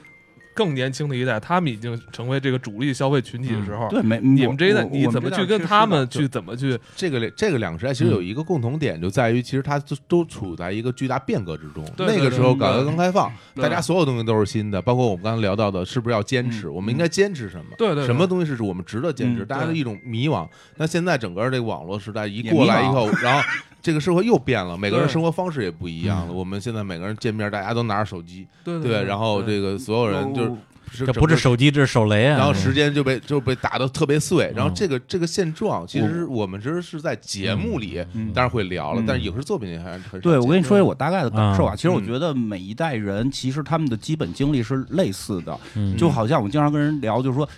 咱们咱们可能再往前倒几年，说九零后的时候是觉得一群不靠谱的人嘛，嗯对吧？就弄那个那个什么那种头发叫什么什么，我还赶上你们八零后挨骂那那那那一哎辈儿对呢对，就想说这样。对其实你们七零后骂对过八零后，对你们就八零后真就是九零后的时候那会儿，就是前几年九零后都都是什么春哥那种，对吧？啊就 那葬种爱家族，哎，对葬爱家葬爱族什么的这种，嗯杀你马会特你会对杀马特，你会觉得特别傻。可是你去回想我们我们八零后在那个年代的时候干嘛呢？郭富城头，嗯天天的有人逮你，对吧？对然后七零后或者六零后嗯觉得你郭富城头就是就是对怪。其实人的本性是没变，但变的是什么？是所有的生活细节。嗯，现在是变成了弄手机，变成了加班九九六，买变成皮了，肤，对，买皮肤买变成了这些，嗯而没有人去表现这些细节了。嗯这些细节因为没有人有生活了。我问过一些编剧朋友，因为他们的就没上过班儿，这是一个啊特关键的问题。啊你看，你刚才像刚才那个嗯李老师讲风骨上来，人是先是厂子里上过班的，对这个很关，他是有生活积累的，他对才能写出这个。对现在我们会发现，编剧没有没有编剧对上上过什么班儿，所以他我没法体会对这种在公司里边的这种。就哦我但说他一老个老观察讲的，点，嗯嗯就是现在有很多影视剧作品当中，我经常跟朋友说，他们会过分夸大表兄妹之间的关系和表兄妹是什么？ 就 是说不特别特别亲，表兄妹、堂兄妹，哦为什么特呢别？嗯亲，啊因为原来都是亲兄妹对，哦就是你需要在故事当中去展现这个嗯同龄人之间嗯、啊亲戚间的那种关系。但现在大家知道一个现实的问题，就是说现这代人是没有的没有。亲兄弟，对可是你的故事里面需要这样的人物出现然，后你需要表兄妹，所以你就只能说啊，比如说表强行兄妹特别亲，嗯老是到家来玩儿，所以才会有吐槽和那种啊共同但对实话的际空但间。但实际我们生活中表兄妹好像不是那么并亲没有那么对，对越来越对不这样对。而而且那个很多影视作品里很多这种这种桥段，就比如说你的一个一个妹妹，然后去到国外了，过多年一回来以后，你们俩那种那种热情，见面之后那种相互拥抱，包括然后很多就电视剧强行设定对说啊什么你你这你都是你那大种姨这个多少年前出国了，是所以你表妹在家一起一起住着哎，对，她对只能这样，对就对对姐妹俩对特别对亲，就这种这。这种故事离我们生活太遥远了，我觉得。对啊，就是为了所以为了创作所以不说是他方便对他就为创作方便之后，因为他没有特别贴地气的生活了，这个是很所很以你关想键的想一代，。就是《家有儿女》就为了嗯凑那三个人，他啊强对行对让对这对样。还得离婚，还得什么的，他哎为呀他为那个喜剧效果，不因为容易我我听说好像是类似于就是第五代导演他们还是第四代，我记不清了，就是说刚恢复高考吧，应该是让他们去考电影学院，嗯那个是第五代吧，对不对？第五代吧，第就说他们到那块儿就是胡直接就是面试的时候，每个人都能讲出特牛逼的故事，嗯，因为他们生真活他们真的经历了那么多生活，对这个是特关键的。大部分人三十来岁那个。对对对，是嗯这样。但现在可能我们的很多创作团体是，呃真的现在很多创作团体已经对下沉到九零后了。但现在就是意识形态特别重，就只有意识，故事少了。 没有细节，就说这对对没细节。像我刚才说那个编剧朋友特厉害，就说炒方便面那个，我觉得这这设定非非常棒。包括说恋爱，我老给他们讲这个，就是你你失恋了应该做什么细节，嗯去嗯不停的看前男友的微博。嗯，但现在应该没有戏去展现这展现这个，真的就是我我跟对我跟那个编剧去聊这个事儿的时候，他他说你是不是偷窥了我的生活？我说不是我偷窥你，每个人都这样。但共是性有，对对对你不停的看前前嗯男友或者前女友的微博，然后你去看他谁跟他新关注了，嗯，对吧？然后最后你会形成一个毛来一个时间轴，对，你会形成病。然后，因为我有过这样生活，最后嗯我为了解决这个问题，我把微博删了，两年没用，然后所有能够推荐我微博的那个浏览器全卸载。啊，就但是这种戏不会有人写出来，因为嗯他们没有这种生活。前几年有过这么一个话，但这个话呢，这些年可能有变化，说就是电视剧嗯，是一群二十多岁、三十岁的人写给五六十岁的人对，看，是这样，嗯是哎啊，电影是五六十岁的人写给十几没岁的错人，看，哦特别尴尬。所以咱们这代，所以咱们这代看东西特对尴对尬。对对你对，你们这个没解决啊核心问题，你们说这些情节都不能挣钱，你不能给我来一个一锤定音的，比如谁来了，这票房能到多少，哎收视率能到多少，这个是他们关注哎的，。对对，所以现在问题就变成了，就是说，呃，没生活的去做编剧这个行业，嗯哎然后有生活的人不让你入这个行，嗯因为就像我之前说，我们去跟组嘛，嗯他们每个组都有固定搭配的，嗯嗯不不光是这个有圈子演员跟导演，有圈子不光是嗯对，他们是朋友圈，嗯就是这个演影视行业是纯朋友圈， 嗯，连连灯光啊、对，舞舞美啊，全全是同。样一拨人，演员导演就更不是很多。行业都是就干得很出彩的，往往他还不是这个行业。对啊，就是就就就比如我们在座的这些， 咱咱们现在哎就是你融入不进去啊， 嗯咱你融入不进，咱们你比如说咱们几个攒一本儿，人嗯你放心，肯定没人 投，放心吧，这是百分之百的。他们都先论资历，然后论资排辈儿嗯。对对，人家不说你那本儿写的好不好，人先说你有什么资历啊哎。你你你你爹是谁？你妈是谁？或者你们你家有没有人在这儿从业？你说我能，我你说我能找了吴亦凡来演，真的，所以你找来 了，他，你想他们愣愣想把我打包什么贾维斯和这换高旗， 完了你 是不是？就就这结果吗？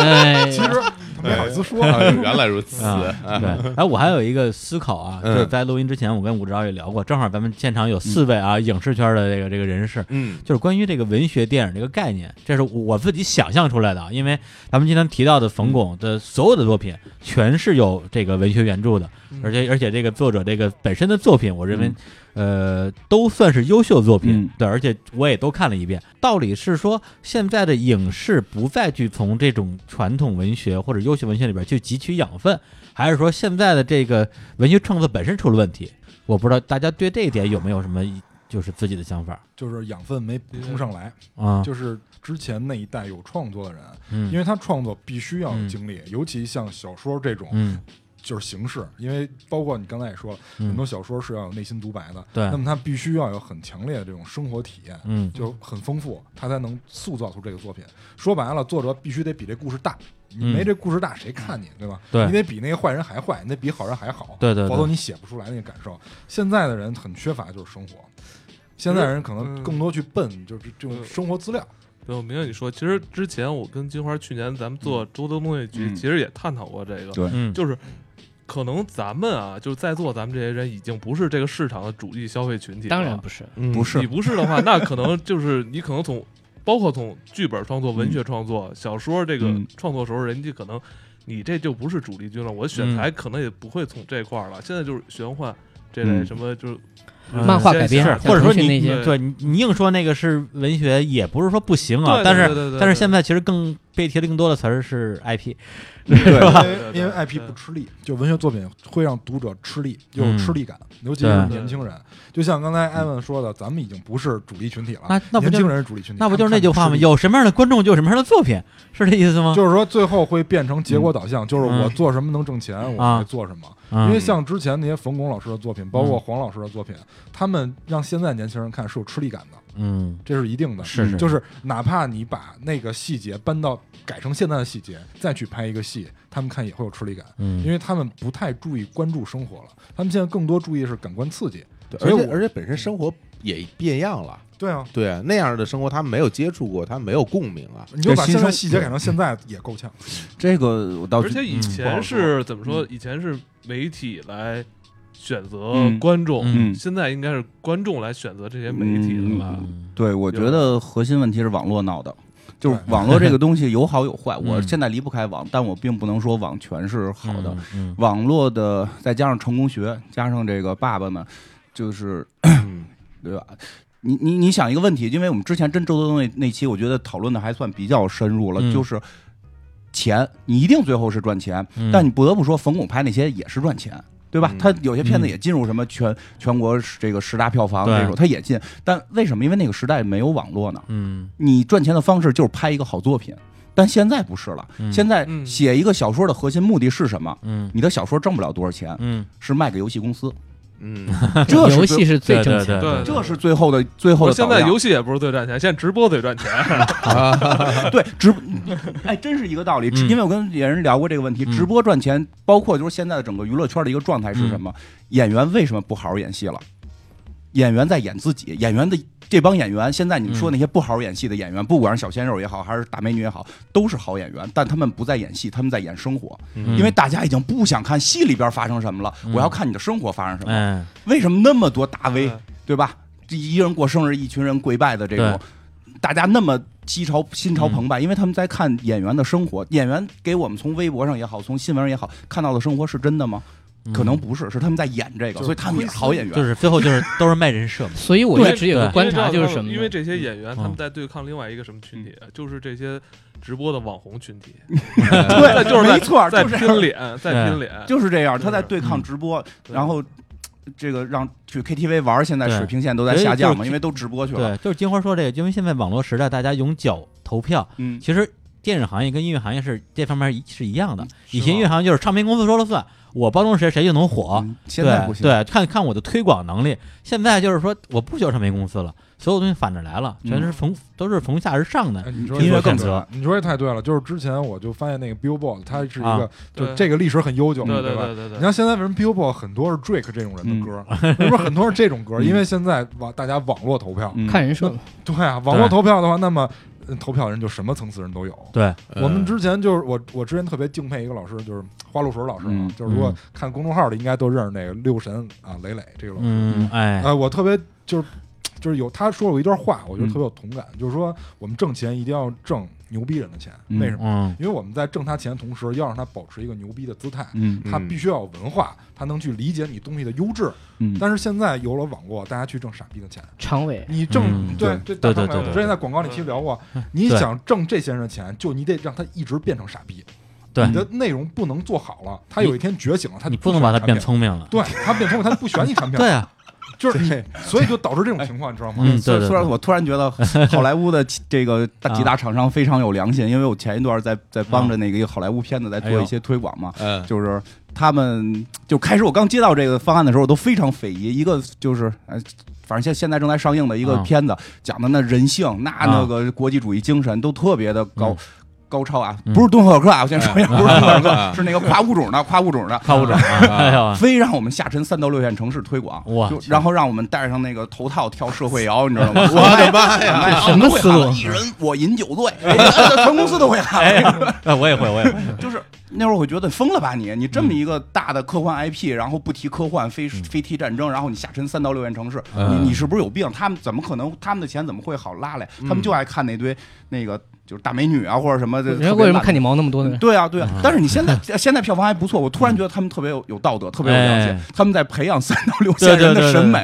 哎，真没准这是还这样，真因为是我们之良前心也厂商嗯也也聊过，就是外国厂商会有一种什么呀？就是我要打十年，就我十年之后的利润是什么？对他跟战略非常重视他。跟对咱们这个财年划分方式不一样，他们啊我们的十年是一个财年。啊你看变形金刚就很明显，啊，变形金刚就是在套我们八零后，就这波人的钱。你嗯你想，他把这些东西长期的让三到六线城，我就用快手，用用用社会摇的方式，让你知道了，让你嗯去电影院看了，你慢慢就会体会到了，然后你你的审美可能就什会么叫起好来东西？对，会会有这样，所以对未来还可以抱以信我有一心。个观察角度哎啊哎，哎就是说，呃其实就跟刚才聊过的，就是其实为什么当年有那么一个爆发期之后，迅速的相声干不过小品，嗯是因为小品带情境。嗯小品直接让你接受这个人物的形象嗯、设境、情境，嗯而相声要讲很久。嗯我觉得现在就是它是一个什么过渡呢？以前咱们看我们最，比如说唱歌比赛，嗯以前是亲歌赛，嗯大家上来是没人设的，直接唱歌，嗯谁唱的好就行。哎但现在对先现讲在故是事上来讲故事， 啊，但你看对对对所有的娱乐节目，嗯它都是从一个草根化，就首先它是卖真实，嗯嗯这个真实是一个相对的啊，嗯啊，你贩卖这个人从小怎么样 人。设嘛，有人哎设现在慢慢把这个真实点挪到明星上，嗯就于是出现了什么《我是歌手》这样，就是一样卖人设，对一样讲故事，嗯对，其实我觉得大众对于故事这个东西本身是有一种渴求的，对他们是有嗯是非常需要起承转合，需要翻转，对这些东西对你的生理其实是有一种非常强烈的一种刺激。嗯那么我之前做，我可能比如说我把一个素人或者一个故事，嗯我我告诉你，就首先啊，他们已经说我们不直接编一个故事了，嗯你是觉得假的嘛？嗯然后呢，就进入到比如超女这个时代，就是说嗯我是普通人，嗯身上带人设、带性格、带什么。现在呢，我直接取用你们已经认识的一些人，不管这个人是已经很久没出来的电影明星、 嗯哎歌手，还是刚刚进来的人，我搭一个台子，包括导师们各自有剧嗯本，啊，大家对非常迅速的接受这样一个东西，那我就开始看戏了。嗯对你看这个东西就慢慢一点一点从编的故事。到普通人嗯，到自带人设的这些明星，大家还是在看假东西，但嗯对我们本能会觉得说，哎，这个不是假的，他们肯定私下有矛盾，嗯我对，我觉得你，我觉得，我觉得你说的就是因为代入快，对就是碎片化时间嘛，非常迅速的我进入到哎环境当中还。有一个就是文，就是人对文化作品或者文艺作品肯定是有追求的啊嗯，但是对在作品到一个层级，它进入一个瓶颈以后，嗯，大家会因为欲望会转移一些视线，比如为什么真人秀，为什么看直播，就是对窥私欲。嗯那么为什么最开始从素人编故事到现哎在明星的故事，是因为窥私欲的膨胀？ 嗯对就是我不满足于了解普通人的故事了嗯，对我要了解明星平时都在干哎什么。其实你觉得好看的东西，依然还是可能是个是个文艺作品，嗯对，它就是个有文学性。比如对说对对，你说像《爸哪》这样的东西，对吧嗯？讲讲孩子怎么教育，那因为这是他孩子，嗯所以你也会想说，他在这个过程当中某一部分可能是真实的，这个真实很对刺激你。嗯比我们可能，比如说编一个一个多小时的故事，我如何让你进入环境，如何通过这个明嗯星，通过不通过这个演员长得像这个角色，嗯我一点一点像冯巩老师这样，就是说他是天然的自带一些对呃天赋能够让你相信这个人，那还有的不带呢。嗯那现在我直接告诉你，冯巩本人可能生活中遇到什么问题，嗯我们来看看接啊下来怎么对对对处理大。家就想看这个，对，对，包括他甚至出现让明星这个假装谈恋爱，嗯是吧？这潘玮柏跟吴昕那个节目嗯啊，嗯就让两个明星去演一对情侣，然后嗯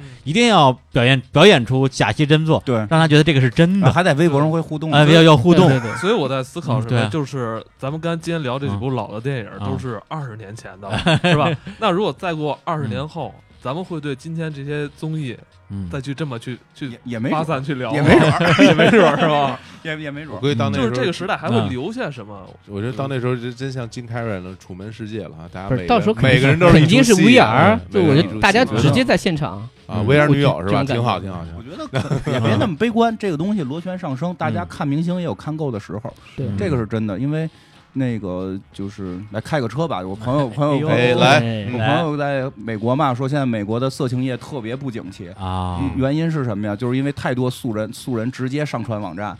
啊，哎呀自，己来了是对，吧自？个儿来了。但是后来就是他好人一们生平安嗯他们啊，圈里的人就说说的不用担心，过不了十年就会过去，因为所有素人是没有灯光、没有没有哎颜值都嗯达不到，因为大家要窥私欲，就要满足他这个欲望。但当你窥窥够了私欲，你发现一个漂亮姑娘都没有，嗯就是因 为片儿里那些姑娘她都是特广角镜头拍摄嘛，哎就是。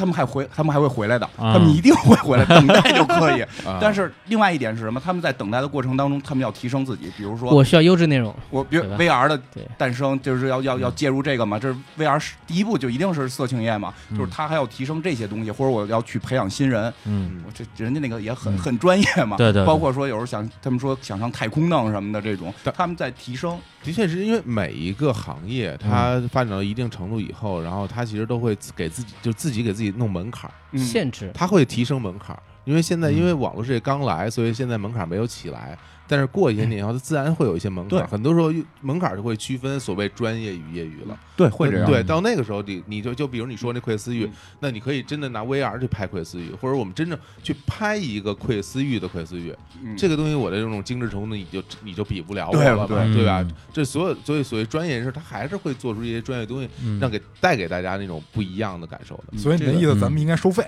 那个升门槛儿，啊，哎，反正可能需要等待一段吧，我觉等待得一。我觉得我们这门槛也可能就是跟那 VR 结合嗯吧，这一边听人就在你面 前，叭叭叭口水都喷你脸上，对四 D 电影四 D 的，对对对。 不过真的，你不得不说，其实现在像咱们这种广播节目也还算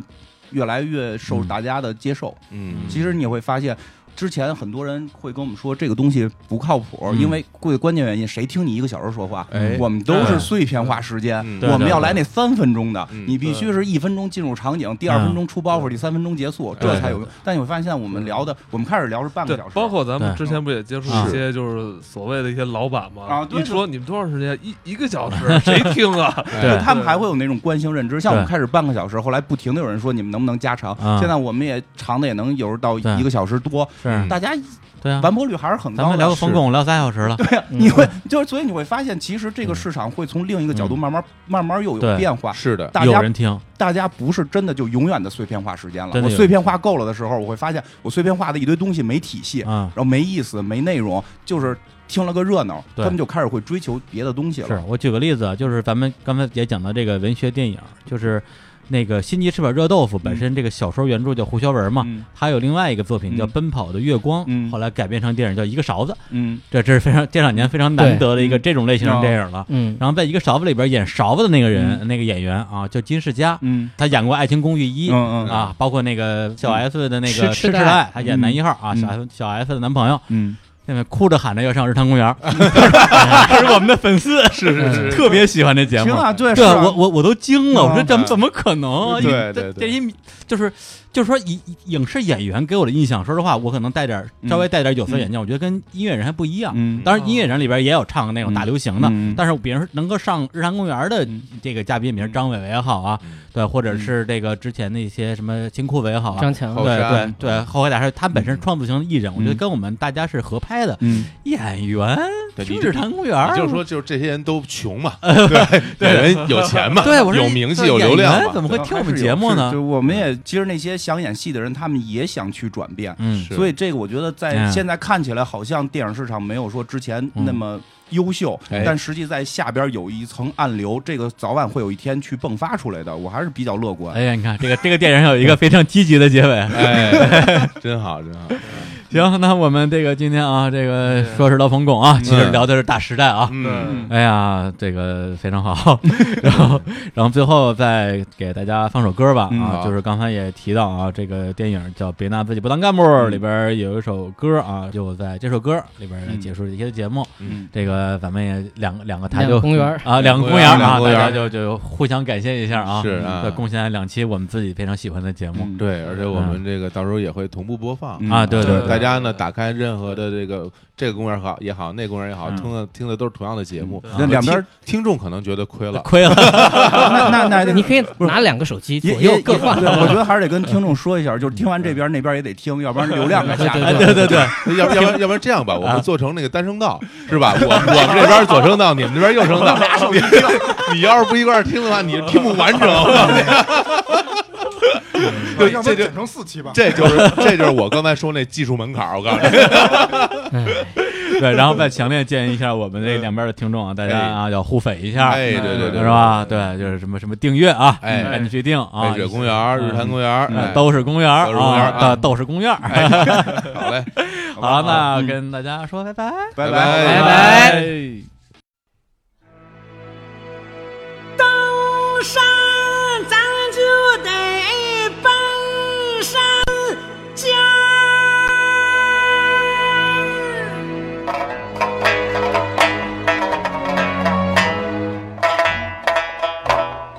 登山咱就得奔山尖儿，航海咱不能老站在海边儿，做人就得干点实事儿啊，哪能像碾碾砖儿红转圈儿啊？放风筝，咱就是那风筝线儿啊。马路上咱就是那铺路的砖儿，二踢脚咱就是那点火的鸟儿啊啊啊！喝水咱就是那暖瓶塞儿。世界上的事情没大小，做好啦，咱就是神来，咱就是仙儿啊！